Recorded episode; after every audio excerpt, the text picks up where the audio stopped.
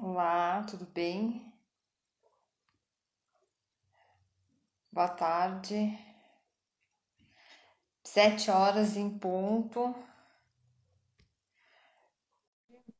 Eu vou conversar com vocês em respeito à conservação patrimonial.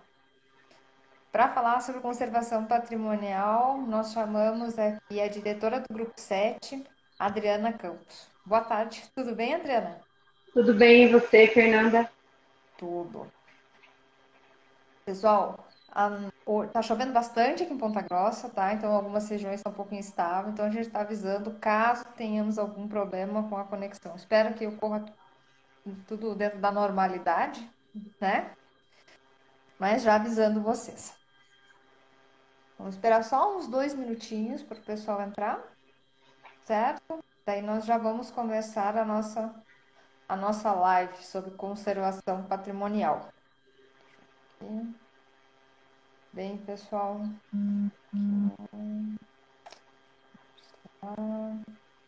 Bem, eu sou a Fernanda, sou é, diretora comercial da EVA, né? Que é a gestão pós-obra. Certo? Adriana, quer falar um pouquinho sobre você enquanto isso? Vamos, podemos ser. É, então, eu sou a Adri, sou a diretora do Grupo 7. O Grupo 7 nasceu em 2014 na verdade, com o intuito de apenas de vigilância em um dos ramos só que a gente, do, do que a gente trabalha hoje. É, então, a empresa tem aí quase sete anos. Sempre coordenei aí, principalmente a parte administrativa do Grupo SEC. E hoje a gente atua em... Né? A gente tem é, assessoria tanto contábil, assessoria jurídica, trabalhamos em condomínios, trabalhamos em empresa, e estamos aí nativa né, em todo, todo o ramo da conservação patrimonial. Vamos lá.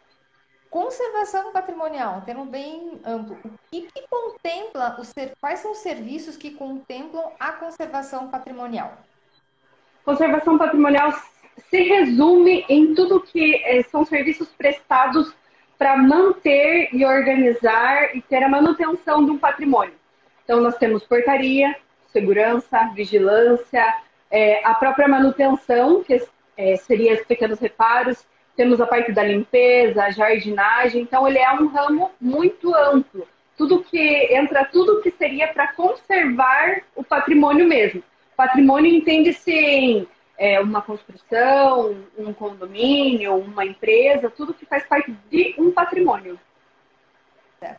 Pelo que você falou, vocês precisam de uma série de profissionais, né? Para fazer esse serviço. Esses profissionais do grupo 7, eles são registrados na empresa ou vocês contratam outras empresas? Como, como é feito? Geralmente, o, a empresa que faz a conservação patrimonial, ela não é permitida subcontratar. Então, nós contratamos os funcionários são funcionários registrados, funcionários alocados em cada local de prestação de serviço. É, tudo certinho, documentação ok, passa por treinamento. Isso é muito importante, essa questão do que você falou, que são os funcionários, eles estão alocados no local de trabalho, no registro, né? Para as pessoas que vão estão assistindo agora, vão, a gente vai deixar essa live gravada, né? para síndicos ou condôminos, como que eles podem saber se os funcionários estão registrados estão alocados no local de trabalho? Eles podem pedir essa documentação? Podem, e é uma obrigação da empresa também fornecer, seja para a administradora, seja para a empresa de prestação de serviço, esses documentos. Então, a alocação ela vai estar basicamente presente no olerite né, do colaborador, a locação é o quê? O local onde a pessoa trabalha. Então, é em um condomínio X. Então, está escrito lá. É, no olerito está lá, é, condomínio X, vai estar presente na GFIP CFIP, que são documentos que são de RH e enviados para sistemas de social e a comunicação com a Caixa Econômica e também é isso que vai determinar sobre impostos da empresa. Então, uma empresa de conservação patrimonial, ela tem um imposto específico para INSS patronal. Então, os colaboradores que são é, da empresa, que estão alocados em outros lugares, eles são protegidos por esse INSS. Eles não estão dispondo a mão de obra por ser terceirizada, ela precisa ter esse, essa diferenciação, assim, sabe? E isso é muito importante, por quê? Porque se o funcionário não está alocado, isso significa que você é meio que já uma sonegação de impostos. Porque a gente, enquanto empresa de terceirização, nós precisamos informar aonde aquele colaborador trabalha. Então, isso para a empresa e até para o local onde a gente presta serviço é uma segurança. Sim, com certeza. E é uma coisa que muitas vezes os síndicos, os administradores acabam não estão percebendo, né? E é de fundamental importância. Isso, demais. Você falou sobre vigilância, não é verdade? Uhum. Qual a diferença entre vigia e, e vigilante? É a mesma coisa? Não é? Não, é uma diferença sim. Para pessoas que são leigas no assunto, não há diferença. Porém, há uma grande diferença. Por exemplo, nós, enquanto empresa de conservação patrimonial, nós não trabalhamos com vigilantes, nós trabalhamos com vigias. Por quê? A principal diferença é a ação dos dois. O vigia tem uma ação passiva, é aquele, aquela ação orientativa. Já um vigilante é aquele que tem porte de arma, tem uma credencial específica na Polícia Federal, a empresa tem uma credencial, uma credencial junto a esse órgão fiscalização constante, o porte de arma, e aí já é uma ação ativa. Não é uma, por exemplo, em caso de furto, um vigia vai tomar ações, por exemplo, de ligar, ligar para a polícia, ligar para o seu superior, o gerente, ou algum contato assim, avisar, olha, aqui estamos numa tentativa de furto. E o vigilante não, o vigilante já pode ir fazer o corpo a corpo com as pessoas mesmo. Então, basicamente essa diferenciação. Adriana, ah, nós trabalhamos né, em contato direto com construtoras e incorporadoras e nós percebemos uma preocupação grande dos construtores em relação ao período de obra. Né? A obra é um, é um patrimônio né, que vai uhum. ser depois alguém vai habitar, né, se for residencial ou comercial, então, aquilo ali tem pessoas durante o período horário comercial. Depois, não. Acaba ficando mais vulnerável, né? Nesses casos, vocês também atuam ou não? Atuamos sim. Até a empresa começou é, em uma, um conjunto de habitação do Minha Casa Minha Vida. Então, os conjuntos habitacionais que hoje já são Casa Verde e Amarela, tinham muitos furtos, principalmente, a gente sabe que principalmente fio de cobre é um algo muito procurado. Então, a gente fazia parte da vigilância nessas obras e a gente atua até hoje. É, pessoas que pensam em redução de custo, por exemplo, a dica que nós damos é, se você tem algo um pouco maior, um pouco mais valioso, ou uma construção que já, já vem assim de três, quatro, cinco unidades, né? algo que dá para dá ter um investimento um pouco maior, contrata-se um vigia, porque você ter uma pessoa dentro do local ali já espanta. Então já reduz assim de 75 a 85% do risco de uma invasão. Mas a gente sabe que existem aquelas pessoas que constroem uma unidade específica e são mais os pequenos construtores que são é, construções menores, vamos dizer assim. Então a gente indica colocar o sistema de alarme ele vai diminuir muito pouco, porque ainda é um sistema passível de, de danificar, e enfim. Mas dá sim, dá para a gente trabalhar tranquilamente, a gente pode fazer ações, né? A gente pode fazer até, por exemplo, locais com mais de um, um construtor com mais de uma obra, a gente pode elaborar um, um cronograma para a gente ter rondas específicas nos lugares, esporádicas com horários também, fica bem bacana. Sim. É, eu acompanho o trabalho de vocês já há algum tempo, inclusive nós já seguíamos vocês antes na página aqui do Instagram. E uma coisa, Adriana, que me chamou bastante atenção é que vocês estão fazendo um trabalho bem interessante é, sobre conscientização de coleta seletiva de lixo, né? Sim. Eu vi que estão fazendo isso em alguns condomínios. Eu achei muito interessante, mas eu queria saber, primeiro, como é esse trabalho de conscientização e outra, os condôminos eles estão aderindo a, essa campanha, esse trabalho de conscientização ou ainda não? Então, assim, é, a questão do lixo, ela se popularizou alguns anos atrás com a obrigação, obrigatoriedade do PGRS dentro dos condomínios, principalmente, né? Que é o Programa de Gerenciamento de Resíduos Sólidos. É, porém, ainda há uma falta de conscientização das pessoas realmente com relação ao gerenciamento do lixo. Isso causa um impacto muito grande, né? Hoje a gente, como a gente trabalha com locais que fazem gerenciamento do lixo dentro da nossa cidade, a gente vê o quanto é impactante o lixo, né, para nós e enfim. É, então surgiu a ideia de a gente dar esse incentivo para as pessoas, é, dando saco de lixo para o descarte dos reciclados. Então surgiu a ideia, essa ideia até surgiu durante uma viagem de férias que a gente estava e eu falei, nossa, é, por que não incentivar as pessoas? Porque hoje em dia, assim, durante no mínimo 12 horas do teu dia, você está trabalhando ou está se preparando para o trabalho, ou, né, enfim. Então, por que não incentivar? Então, como que a gente faz esse incentivo? Além da gente dar esses sacos de lixo específico para os reciclados, que aí entra cada condomínio com a sua especificação, por exemplo, que há condomínios que exigem é, cor do saco de lixo e há condomínios que não. Então a gente procura seguir o que a regra do condomínio. A gente entrega o saco de lixo semanalmente e explica sobre a separação do lixo. Então, como que vai separar o vidro, como que vai separar o plástico, o que é o metal, o que é o papel.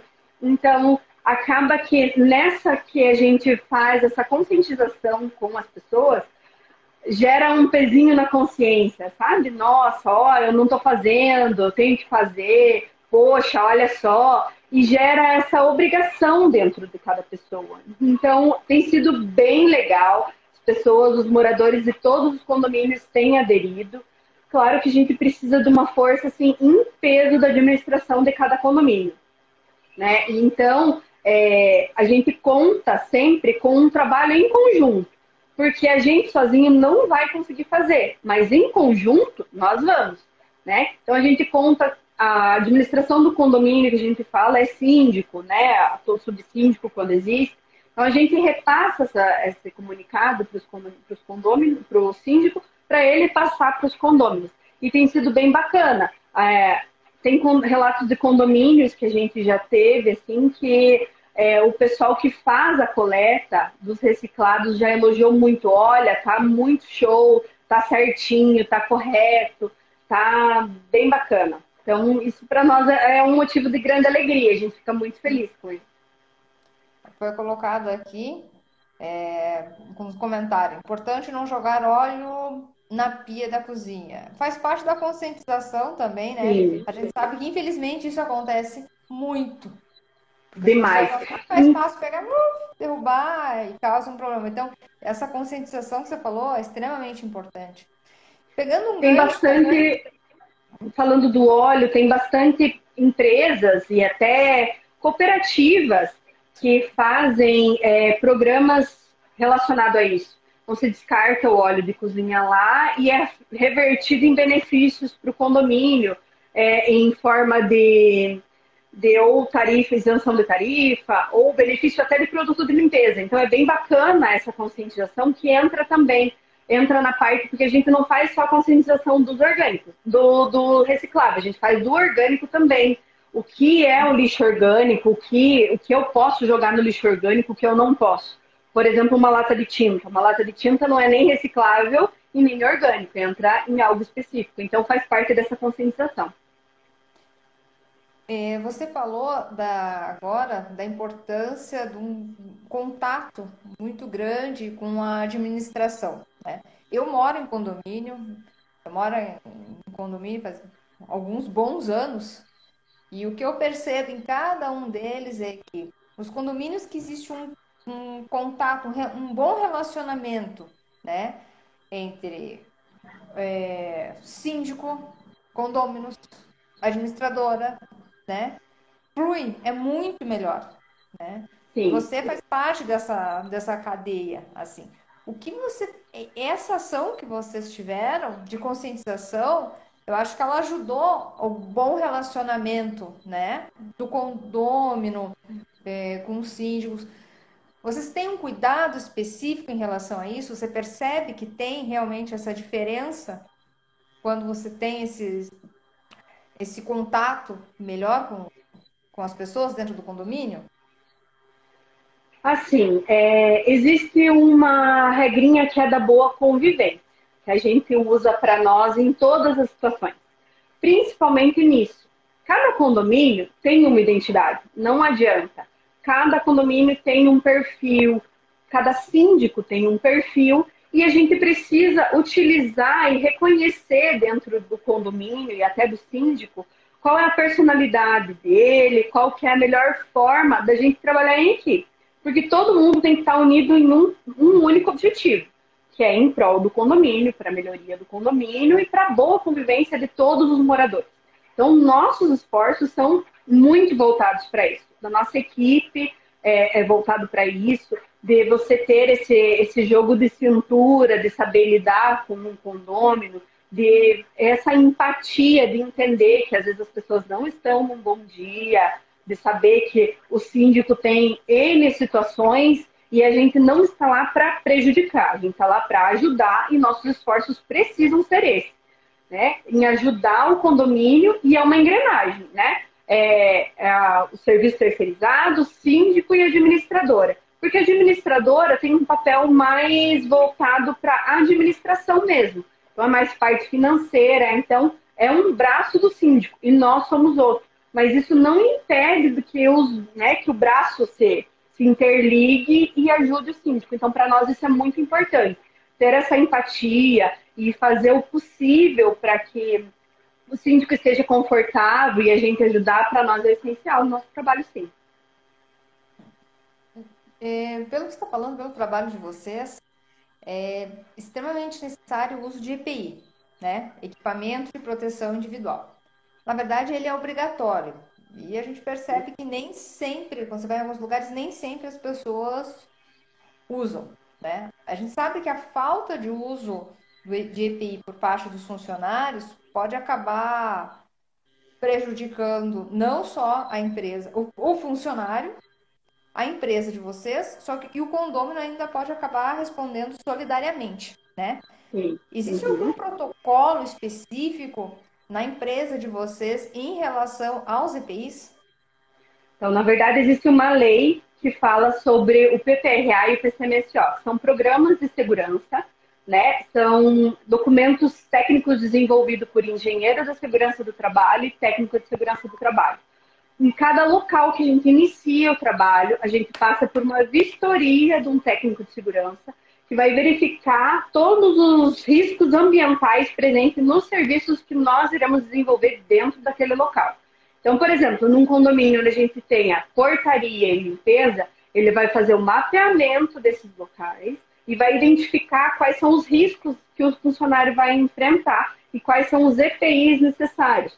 Por exemplo, numa portaria dificilmente vai ter um EPI, mas eles têm um problema da postura incorreta no sentar. Então a gente tem uma cadeira específica que ela tem um CA específico para a postura do colaborador. Então é, são detalhes que vão estar escritos dentro desses programas que a gente precisa seguir. E isso é, é norma, isso é lei e as empresas precisam seguir. Então nós adotamos como praxe em todos os lugares que a gente entra. E isso é anual, é um programa, são documentos anuais. Então ele não é assim, uma fez uma vez e não faz mais. Não, tem que, ele tem que estar renovando, até porque dentro de 12 meses, muita coisa dentro de um condomínio, por exemplo, pode mudar, né? Sim. É, em relação à manutenção do condomínio, vocês têm uma equipe de manutenção? Como que funciona? Geralmente, o contrato da manutenção são por auxiliares de serviços gerais ou por zeladores. não são equipes específicas de manutenção. São equipes que estariam no local para fazer os pequenos reparos. Né? Então, essas manutenções que, que geram um pouquinho mais de treinamento, de capacitação, é necessário, é, faz, o colaborador faz aquela pré-avaliação, né? Olha, por, vou dar um exemplo aqui, uma fossa entupida. É, só que ninguém reparou ainda. Então, o colaborador vai lá e vê, não, isso aqui está entupido, é necessário uma equipe específica. Aí é contactado o síndico e a administração no condomínio. A administração, quando eu falo, não é só administradora, tá? É síndico, subsíndico e administradora junto. Então a gente entra em contato com eles e eles fazem esse, chamam esse pessoal que são equipes específicas para manutenções específicas. Exatamente, isso é uma coisa que as pessoas têm que levar muito em consideração isso, tomar muito cuidado, porque quando você entrega um, um imóvel, você tem que entregar um manual de uso e operações, né? Sim. E esse manual tem que contemplar é, a questão das manutenções, sugestão de cronograma.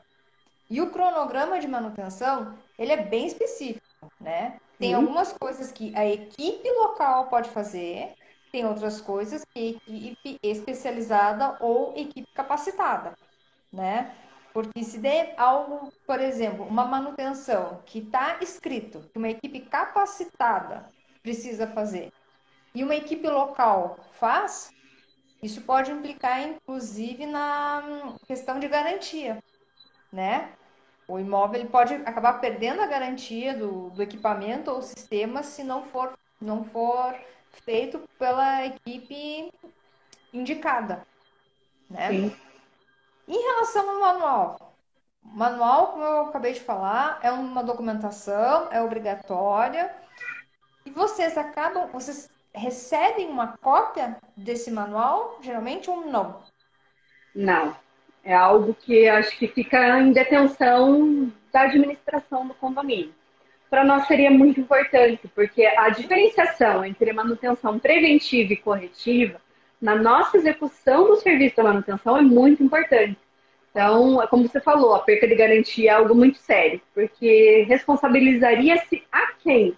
A empresa de terceirização que fez ou ao condomínio que não cedeu? Então, é algo que, né, a gente ficaria com essa indagação e até algo complicado. Mas é, seria ótimo, porque a gente tem essa noção de manutenção preventiva e corretiva. É, a gente sempre bate na tecla quando a gente vai entregar algum um manual para algum cliente, ou então até mesmo nas apresentações feitas na entrega né, do, do empreendimento, a gente fala sempre da importância do manual e nós sempre usamos um, um exemplo da indústria automobilística. Né? Você compra um carro zero, você sai todo feliz. Sabe que tem cinco anos de garantia desde que você faça né, as revisões na concessionária no período indicado e com registro. Se você não Sim. fizer isso, você não você sabe que se acontecer alguma coisa antes dos cinco anos no teu carro, você perde a garantia. E é a mesma coisa com os imóveis. Não é verdade? Então, as pessoas... E até algo interessante é que cada item tem a sua garantia né? Não é assim cinco, é, cinco anos de tudo. Não, cada item tem uma garantia. E para nós isso é muito importante é, na hora de efetivar a manutenção. E esse cronograma é muito importante. Eu, particularmente, gosto bastante de trabalhar com cronograma. Até as meninas da limpeza, onde nos condomínios que a gente trabalha, elas possuem um cronograma de limpeza específico baseado no local. Então, isso para nós é muito importante. Sim, acaba, é bom porque acaba virando uma rotina, você já sabe, né? Você acaba fazendo aquilo de uma forma programada e evita maiores problemas, aumenta a vida útil do imóvel, né? Muito, muito melhor. Em relação a essas manutenções que a tua equipe local faz, elas são registradas ou não? Sim, precisa. Vocês fazem? Precisa. Sim, é, O registro, ele protege não só nós e os nossos colaboradores, de que foi realmente efetivado, mas é algo até um controle para o condomínio, né? É uma segurança para ambos os lados e nós temos o hábito de tudo manter esses registros, porque tudo que está registrado está documentado, né? Então é uma, é uma segurança. Exatamente. Nem todos os condomínios, mas alguns condomínios a gente percebe que tem um jardim, né? Que foi feito um projeto de paisagismo. Né? Nesses casos também deveria ser entregue pelo, pelo empreendedor, né? Como manter a, a, o jardim de acordo com aquele paisagismo. Isso também não é não é entregue. Não é praxe, não, não é praxe não é ter entregue. Temos que mudar a mentalidade das pessoas, entregar, Muito. fazer entregar, porque isso impacta diretamente na, no patrimônio deles, né? Exatamente. E assim, se, o, se um, por exemplo, o jardim do teu condomínio estiver bonito, você passa por ali e você não repara. Mas se as plantas começarem a morrer, o que acontece, todo mundo vai ver. E isso Sim. impacta até na valorização do imóvel. Exatamente.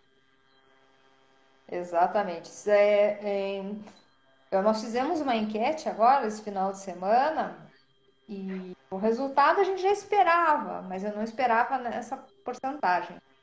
As pessoas, elas olham muito mais, ou, têm mais cuidado em relação à hora de lavar roupa olha uma etiquetinha, vem. Seria um manual, né? Uhum. Praticamente todo mundo olha isso.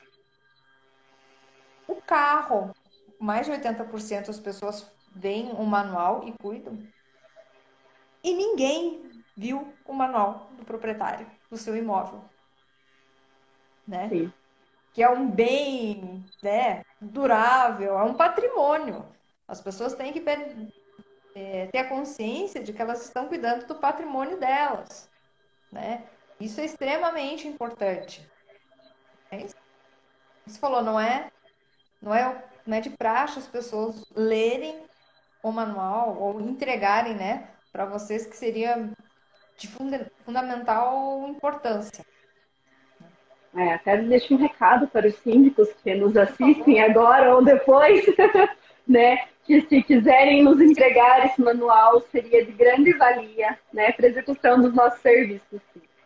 Sim, é uma documentação, né? É uma, documenta é uma documentação. E o síndico, ele é o responsável. Então ele tem que saber a responsabilidade dele de entregar esse manual para serem feitas as manutenções de forma correta. Não é verdade? Sim. Você falou, Adriana, da portaria o pessoal não precisa de EPI, mas a questão né, de ergonomia e tal. Eu percebo na portaria é que tudo que acontece no condomínio vai para a portaria. É algo que não diz respeito à portaria, mas todo mundo pega e liga direto para a portaria. Eu digo é um ponto muito sensível, né? Que as pessoas geralmente cobram muito dos porteiros. Muitas vezes não é nem algo de responsabilidade deles, né? Uhum. E outra coisa que eu percebo é que nem todo mundo é, respeita como deveria. Eles estão ali para seguir regras, não pode ficar ai, dando um jeitinho, ai, você pode depois do horário ir lá para mim, fazer alguma coisa. Você sente isso também? E o que vocês fazem para tentar controlar essa, essa questão tão sensível que é a portaria? Eu gosto de brincar que a portaria é 190 do condomínio. Então, tudo que acontece, todo mundo sempre entra em contato com a portaria. E isso é normal, é o primeiro contato dos moradores, vai ser com o porteiro, né? Aquela visão diária que eles têm de alguém que ali está no condomínio é o porteiro. Então, isso é normal, sim. Porém, algo que a gente precisou fazer para não existirem esses jeitinhos brasileiros que a gente fala, é impor certas regras. Então, por exemplo, numa situação como você falou, é, depois do horário, nenhum colaborador, na verdade, nem dentro do horário e nem depois do horário, nenhum deles tem a permissão para entrar na unidade do morador. Por quê? Porque N situações podem ocorrer, né? E passando para essa, essa linha assim da, da garantia, é, por exemplo, um porteiro que sai às 7 horas do turno dele e entra na unidade do, da pessoa às 7 e meia para colocar um chuveiro, algo simples, mas vai colocar um chuveiro e fura o encanamento. A responsabilidade é de quem? Por quê? Porque isso envolve que a pessoa pode molhar todo o banheiro dela, pode infiltrar, pode molhar drywall, pode né, ter N situações, um, simples cano furado, e a responsabilização vai ser de quem? Da empresa que o colaborador trabalha, do funcionário, do morador, ou o morador vai querer acionar a garantia. Então, são situações que nós evitamos justamente por isso. Então, é muito específico isso em ordem de serviço deles, que é um documento que vai direcionar o que o colaborador pode ou não pode fazer trabalhando na nossa empresa. Lá é muito específico. Não pode entrar nas unidades e também não pode fazer nenhum tipo de trabalho por fora dentro de qualquer unidade. Isso geralmente está imposto também em regimento interno dos condomínios. Então, a gente, quando empresa terceirizada, precisa seguir também as normas do condomínio. Então, eles não podem e a gente impôs uma regra específica. A gente está falando muito sobre questão patrimonial residencial, né? Uhum. Conservação de imóveis residenciais, comercial, comerciais e industriais. Vocês atuam nos três e quais são as diferenças que vocês, as maiores diferenças que você percebe? Num local que seja de moradia, num condomínio, por exemplo.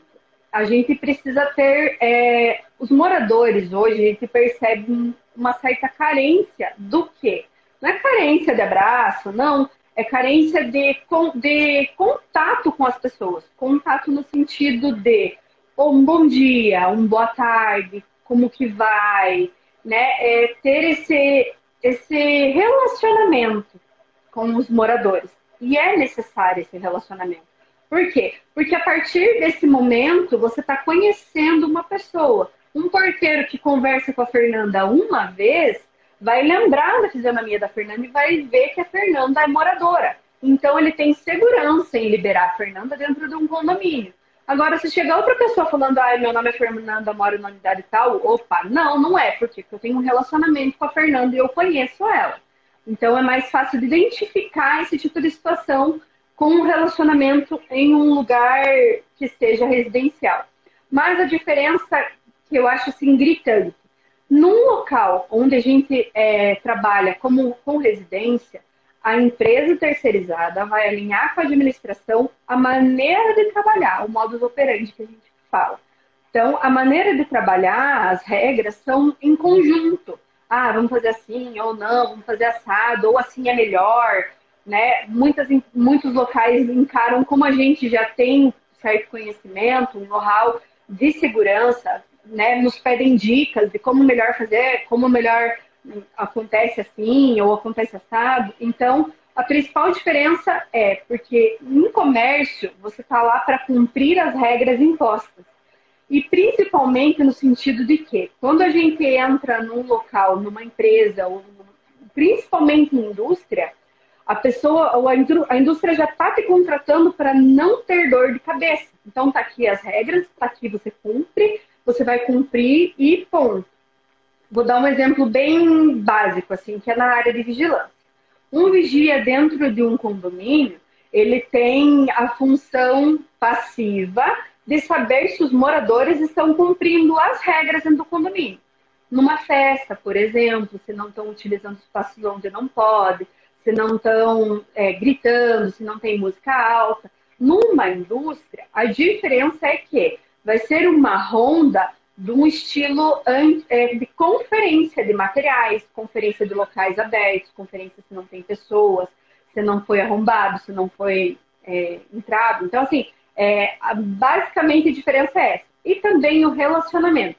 Num local é, residencial, o relacionamento ele é um pouco mais aberto, é um pouco mais casa, mais família. Tem muita gente que considera o porteiro da sua família. Os nossos porteiros, por exemplo, eu falo que é um ambiente muito agradável. Eles ganham muitas coisas dos moradores.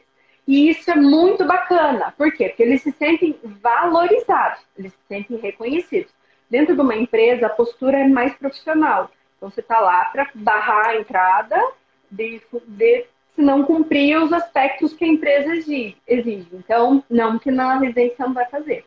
Mas é um pouco mais profissional, até a postura é um pouco mais, mais ríspida, vamos dizer assim. É, eu imagino, imagino não, sabe que um residencial, justamente até por eles serem mais agradáveis, a gente tem um maior contato, as pessoas é, tendem a pedir um favorzinho, né? E daí já esbarra no que você falou antes. Não pode? Sim. É, é, mais, é mais complicado. É, você, voltando um pouco na questão de manutenção, que você falou que as pessoas não fornecem para vocês a cópia dos manuais, né? Questão da, dessa limpeza diária, porque tem alguns materiais que tem uma limpeza específica, né? Como que vocês fazem aí? Vocês pedem orientação para para alguém, para o síndico administrador, ou vocês já têm um protocolo específico para essas situações? A gente já tem um protocolo interno nosso. Então, nos nossos contratos, principalmente da limpeza, a gente já engloba os materiais de limpeza justamente por isso.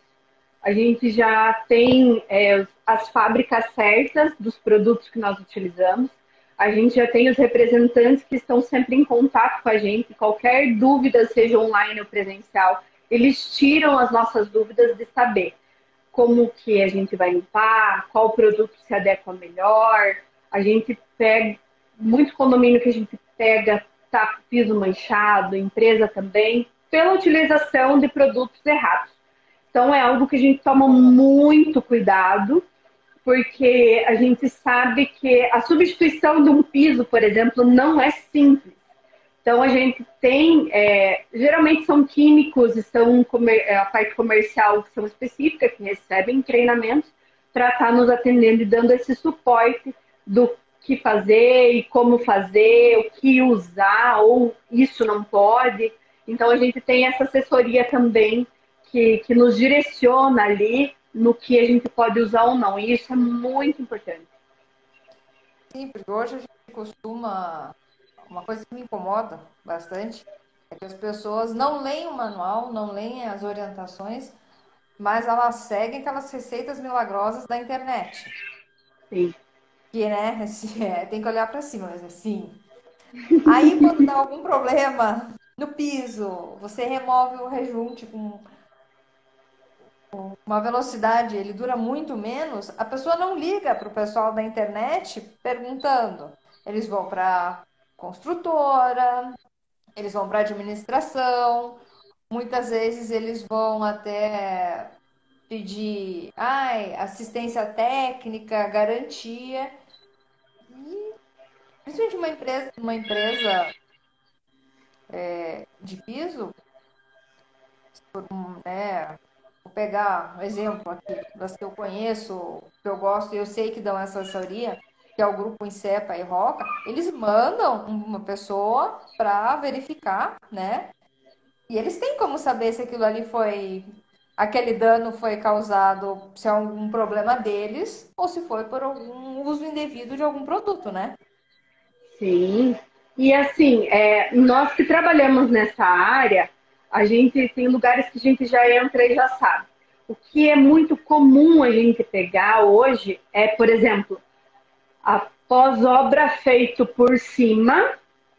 Então, as empresas de pós-obra fazerem por cima e realmente dificulta o nosso serviço, porque nós, em contrato de limpeza, é limpeza do dia a dia. Então, a gente sabe que existem produtos específicos para pós-obra e, e o não fazer o pós-obra prejudica o nosso trabalho. Porque a gente recentemente pegou um contrato onde todo o piso ele não foi retirado o, o excesso do rejunte. Hum. Então, simplesmente tem uma faixa assim, toda a lateral na borda do, da cerâmica, que é do rejunte e não sai. Ah, não foi limpo. Não, é manchado. E aí, é culpa da construtora, é culpa da equipe de pós-obra, é culpa da empresa da limpeza. Então, por isso que é muito importante essas questões, principalmente da, de saber limpeza de piso, de porcelanato, que dá muito problema, porque muitas pessoas acham que limpar o porcelanato é fácil, mas ele tem um cuidado específico. Ele não é difícil, mas ele precisa ser seguido à risca.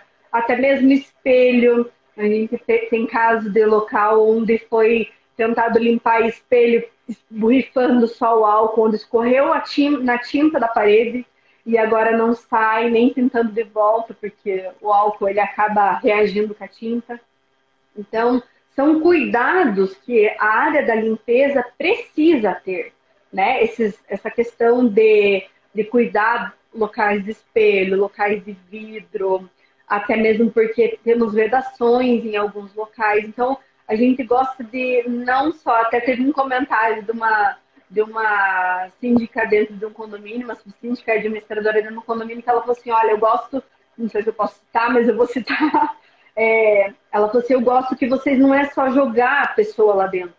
Há um gerenciamento por trás, há um cuidado por trás da prestação de serviço. E eu acho que isso traz uma diferenciação muito bacana na nossa prestação de serviço realmente.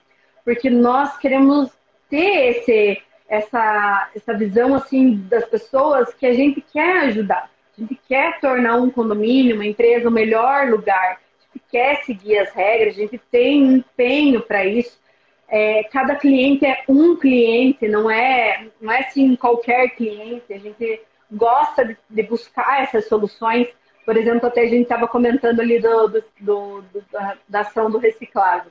A gente entrou com a ação do, do saco de lixo reciclável, mas não só com a entrega. Porque a gente percebeu que nessa entrega, muita gente que poderia buscar só no sábado pela manhã, acaba que está trabalhando. Não pode, a gente não quer privar a pessoa de receber também o saco de lixo e esse incentivo. Então a gente elaborou o saco lixo, que as pessoas deixam no trinco da sua porta e as colaboradoras vão lá, os colaboradores vão lá e colocam, deixam à disposição. Por exemplo, se você for é, trabalhar no sábado de manhã, você deixa ali no trinco da sua porta, é, determinado horário é, passam ali e deixam para você. A hora que você chegar, você tira do seu trinco e pronto. Então são soluções pequenas, que, mas que trazem até uma certa praticidade para as pessoas e trazem um diferencial que eu acredito ser bacana. São soluções pequenas, mas que cada um eu gosto muito de mandar nas mensagens dos grupos que eu ainda sou muito centralizadora, eu gosto de fazer, eu gosto de fazer mensagem, eu gosto de estar dentro. É, por mais que a gente tenha uma equipe por trás, eu ainda gosto dessa, dessa sensação de estar sabendo o que está acontecendo. Então, eu gosto de, estar ali na, nas mensagens falar, ó, cada um fazendo a sua parte, a gente pode ter algo melhor, a gente pode ter um mundo melhor. É, eu, dentro da minha prestação de serviço, fazendo a minha parte, a gente pode tornar um ambiente melhor. E assim você falou da parte da manutenção. Então, a manutenção, aos meus olhos, profissionalmente falando, não é algo assim só da equipe de manutenção. É algo que impacta todos os nossos serviços. Então, a gente falou ali da parte da manutenção da jardinagem, parte da manutenção da equipe da manutenção, da equipe da limpeza e até da portaria é muito importante, né, a manutenção por exemplo, os motores de um condomínio, quando do portão de entrada e saída de veículos, quando para de funcionar por falta de manutenção preventiva. São os porteiros que saem, abrir e fechar, né? Então, é, impacta no serviço também. Então, se a gente tem acesso a todo esse cronograma, para nós é muito importante, porque facilita tudo na nossa prestação de serviço, na terceirização. Porque a terceirização depende muito da informação. Depende da informação do síndico, depende da, da informação dos moradores para fazer uma atualização cadastral, por exemplo. Então a gente acaba ficando refém da informação.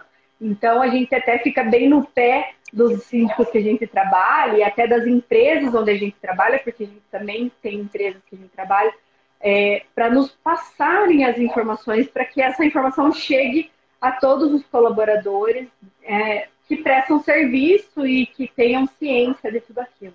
Então, para nós. O manual de uso e operação da, das áreas comuns, ele é entregue, no primeiro momento, para um síndico, né? E é orientado, né? Que eles têm que seguir aquilo ali. E quando ele deixar de ser síndico, ele tem que entregar pra, para o próximo síndico, né? E algumas vezes a gente percebe que um nem passou para o outro. Né? Tipo, não sabemos onde está esse documento. Né? Ou até situações onde não se detém conhecimento realmente desse documento. Que, não sei, por parte da construtora, que talvez não passe, ou por ser ah, mais um documento, eu até falta de experiência. Eu, assim, tenho presenciado algumas situações que alguns síndicos é, são candidatos para serem representantes de condomínios, mas a função de um síndico vai um pouquinho além de só ser o representante do condomínio. Porque tem algumas responsabilidades que precisam né, de um pouco mais de atenção, por exemplo, essa parte da garantia, das manutenções, de repassar essas informações para a equipe de manutenção, é muito importante. É muito fácil simplesmente é, estourar uma fossa e alagar tudo é, e você ir lá e fazer a manutenção corretiva. Mas e a preventiva por trás? Também é necessária, né? Então, a gente sempre gosta de trabalhar com essas informações da manutenção preventiva e corretiva. É, nós temos um trabalho muito grande, eu acho, de conscientização, que as pessoas não. Você compra um imóvel novo, você tem que receber. Se você compra um imóvel de uma outra pessoa, você também deveria receber o, o manual dela. Né? Nós falamos, inclusive, se você comprou um imóvel, você vai locar, para você fornecer uma cópia, né, para o seu locatário, e você só vai poder exigir quando ele entregar a chave de as chaves de volta que o imóvel esteja certinho, se você explicar para ele que, como, como fazer, tomar esses cuidados. E esses cuidados estão no, no manual, né? E especificamente na parte de condomínio que você falou, é, nós, vamos, nós estamos agendando uma live com, com a Patrícia, que é de uma seguradora, porque seguro de área comum, ele é obrigatório. Tá? Uhum. Da, tua, né, da tua unidade individual, tu faz se quer, mas da área comum é obrigatório. Se der algum problema, a seguradora, antes de pagar, ressarcir, ela pode, inclusive, e elas estão cada vez mais solicitando a documentação das manutenções. Por isso que é importante é. as anotações dessas manutenções, Exatamente. de ter uma, é, por exemplo, de, ah, não, é seis meses, é fazer dentro de seis meses, não é com sete, com oito, é com seis meses. E isso impacta é, em todo o organograma e de um é quase que um organismo, um condomínio e uma empresa, né? Vai muito além de simplesmente a tem que fazer. Não. E isso vai muito realmente da conscientização, como você falou. Não é só conscientização do síndico, é conscientização do síndico, é das empresas que prestam serviço, é dos moradores na hora de, por exemplo, uma prestação de contas, de, ai, mas por que tem que fazer? Ai, mas por que, que eu tenho que fazer uma manutenção preventiva e não pode só fazer na hora que der? Nem deu problema, né? É de uma imobiliária na hora de uma locação e de uma venda, da construtora na hora da venda também. Então, é uma conscientização geral. Que, e, assim, as pessoas precisam entender esse tipo de, de situação, porque é algo que impacta diretamente no, no dia a dia, né? Porque você tendo um problema na fossa da tua casa, do teu, da tua empresa, ou do teu condomínio, vai impactar diretamente no teu uso da, da descarga do banheiro, do chuveiro, da pia, da cozinha, e acaba gerando um transtorno, né? E quanto mais as pessoas conscientizarem disso, mais rápido os problemas vão se resolver. E também a questão dos síndicos muito grande a questão de conscientização da responsabilidade, né? Sim.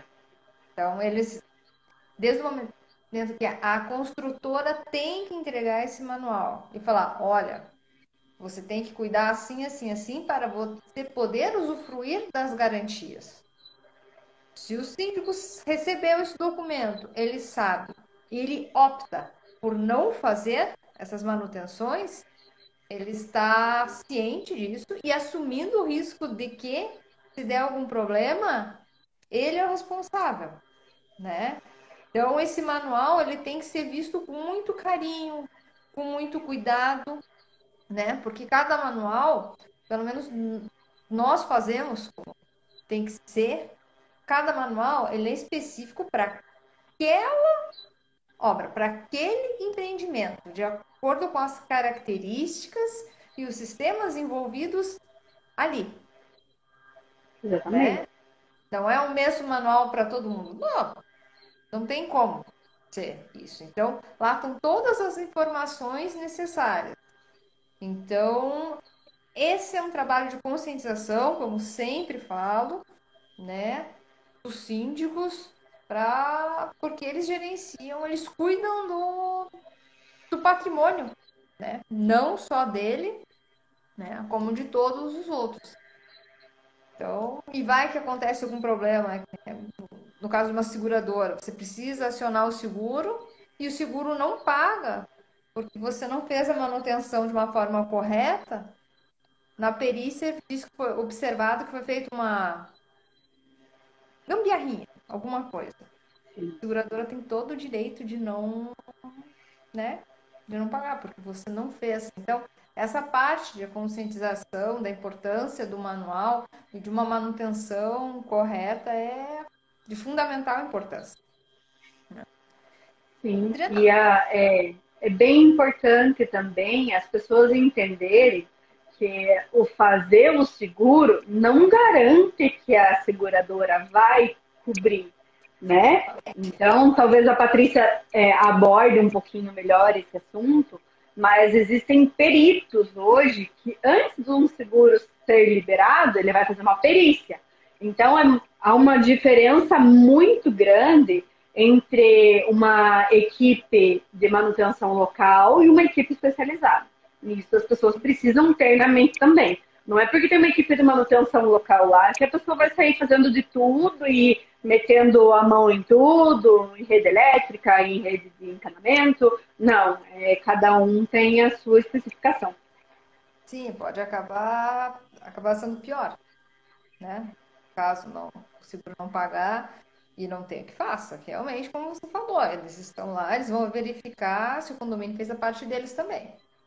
Aí, Exatamente. Pagar. Questão do condomínio, já para terminar, que a gente está quase no, no finalzinho, é, é, condomínio residencial, tanto de uh, apartamentos, casas, grandes, pequenos, é indiferente o ramo de atividade de vocês? Desculpe, Fer. Deu um, um raiozinho. Repete o final para mim, por favor. Claro. Vocês, ah, o Grupo 7, ele atende condomínio de apartamentos, de casas, é, condomínios grandes, menores? Tem algum nicho específico ou não? Ou é vocês abraçam realmente a conservação patrimonial de uma forma geral? Abraçamos de forma geral. Como eu falei até ali no início, cada condomínio tem a sua identidade própria. Então, para nós, cada condomínio sempre vai ter a sua especificação, vai ter a sua necessidade própria, seja ele grande ou pequeno. A gente, seja ele, se a gente tiver três de 500 unidades, cada um vai ser diferente. Se a gente tiver quatro de 60 unidades, cada um vai ser diferente. E eu acho que nada mais do que justo tratar cada cliente, né? Que um condomínio não, não deixa de ser um cliente, uma empresa, atender esse cliente da forma que o cliente necessita, da forma que o condomínio mesmo necessita. Então, a gente não tem diferenciação, seja empresa, seja indústria, seja condomínio, a gente atende da mesma forma a gente busca soluções para aqueles lugares também, né? Não é simplesmente jogar colaboradores lá, não, a gente busca soluções, melhorias, a gente gosta de estar perto, de estar presente e de estar discutindo fatores de melhorias, fatores que, de segurança e, e tudo que possa a, tornar um ambiente de trabalho não só é, confortável, mas um ambiente de trabalho que seja também seguro, né? Tanto para quem está contratando, para quem é contratado. Bem, eu quero te agradecer muito, mas só para repassar algumas coisas aqui para quem mora em, em, condomínios, né, ou para quem cuida de imóveis comerciais, industriais. Eu achei aqui de extrema importância que você falou da questão de pedir os registros, cópia dos registros dos funcionários, né? Para ver se eles Sim. estão alocados ah, exatamente ali. Isso é uma coisa que você pode ver. A questão também do, do EPI, dos EPIs, né? Do, do plano de gerenciamento, o plano de gerenciamento de risco também, né? Você pode falar rapidamente quais são os documentos que a gente pode pedir para os nossos administradores, para os nossos síndicos, para ver se está tudo certinho na hora da, da, da prestação? Então, assim, basicamente, quando uma um condomínio ou uma empresa contrata uma empresa ter... de terceirização, é obrigação da empresa terceirizada em fornecer as certidões negativas. Certidões negativas são que vai, vão habilitar a empresa para prestar o serviço. Então, são elas negativas federais, estaduais, FGTS, INSS, trabalhista, que é muito importante. Então, isso é o documento básico de uma habilitação. No contrato, nós, enquanto empresa, sempre colocamos que a obrigatoriedade de envio de documentações de RH, que são eles é, olerites, cartão ponto, recibos de vale alimentação, vale transporte. E nesse olerite precisa estar ali constado a alocação do colaborador. Por exemplo, onde o a alocação é onde o trabalhador está, onde o colaborador está trabalhando. Então, no condomínio X ou no condomínio Y, isso é muito importante. Porque isso vai impactar até na geração do imposto da empresa terceirizada. Então, é algo que é muito importante se atentar. Por quê? Porque você não pode utilizar o mesmo colaborador em vários locais. Você tem que ter aquele colaborador para aquela função, naquele horário específico. Então, é algo que deve ser muito. deve ter um pouquinho mais de atenção. Hum. Sobre os EPIs, os EPIs são ditados o que deve ser ou não usar pelos programas de segurança do trabalho, que é PPRA e PCMSO. Eles são anuais. Quais são os programas? Vamos lá, que nem, nem, não é todo mundo que está acostumado com esses termos. É, Quais são? PPRA e PCMSO. São programas de segurança do trabalho, são elaborados por um técnico e assinados por um engenheiro da segurança do trabalho. Então, são laudos específicos que vão ditar o que deve-se ou não usar dentro do, daquele local e são para locais específicos. Por exemplo, se a gente atender 20 condomínios, a gente vai ter 20 PCMSO. Por quê? Porque cada local tem o seu, o seu risco. E isso é muito bacana, porque cada vez que a gente entra num condomínio, a gente faz esses laudos, porque é uma segurança até para a empresa. Por exemplo, uma colaboradora da limpeza, ela precisa ter o calçado de segurança. Então, na ficha DPI dela, vai estar atrelado o calçado de segurança que o técnico pediu e o engenheiro falou: não, é esse aqui, beleza. Então, são documentos que a gente precisa fornecer. E documentos que muitas empresas, infelizmente, não fornecem. Ordem de serviço, que é aquilo que vai ditar o que o colaborador pode e não pode fazer. Por exemplo, a gente trabalhou em locais que de descarte de resíduos. E então eles tinham o que eles poderiam fazer naquele local e que não. Então, esse documento também está muito específico o que eles podem fazer ou não. Até na parte da portaria, que é muito importante. Então, assim, o que pode e o que não pode fazer. Então, a ordem de serviço é um documento muito importante também. A ordem de serviço das colaboradoras da limpeza. O que vai limpar, como vai limpar, que aí entra no nosso no nosso manual, que é muito importante para a gente ter também. né? Então, isso tudo é descrito numa, numa ordem de serviço. Então, tudo isso é atrelado no momento que o colaborador entra na empresa. Ficha de PI, a ordem de serviço. Mas, infelizmente, a gente sabe que muitas empresas por aí sequer registram um colaborador.